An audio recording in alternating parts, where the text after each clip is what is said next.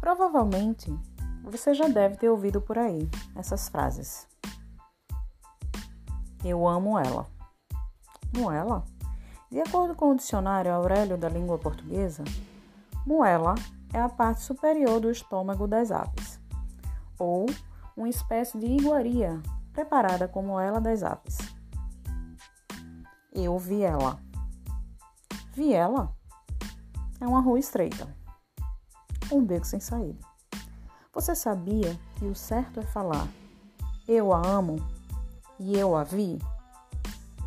Pois é. Então vamos começar o tema da aula de hoje falando sobre subject pronouns e object pronouns. Subject pronouns equivale aos pronomes pessoais em português, aqueles que vocês já conhecem.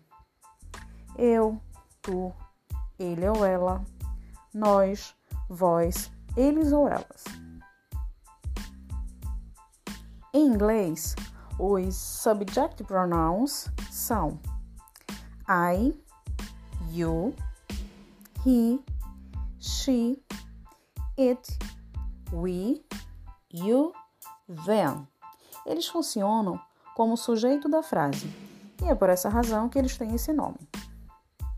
Já os object pronouns, ou seja, pronomes do objeto, têm esse nome por se referirem ao objeto direto ou indireto na frase. São eles: me, you, him, her, it, us, you, them. E aí, já deu para entender o assunto? Ainda não? Então vamos descomplicar. Vamos analisar os exemplos abaixo. Na frase 1, I love you, que quer dizer eu amo você. I é o sujeito da frase, que vem sempre antes do verbo. Observe que ele aparece no início. Love é o verbo amar. E you é o objeto da frase, que vem sempre depois do verbo. Observe que ele está no final. No segundo exemplo, they love us, que quer dizer eles nos amam. They é o sujeito da frase que vem antes do verbo. Observe que ele aparece no início.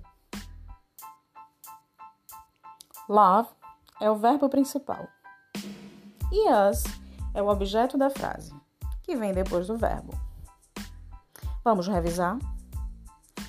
Os object pronouns são os equivalentes aos pronomes pessoais e funcionam como sujeito da frase. Observe que ele vem sempre no início.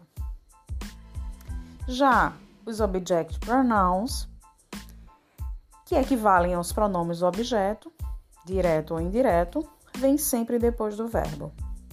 E esse foi o assunto da aula de hoje. Espero que tenha ajudado vocês.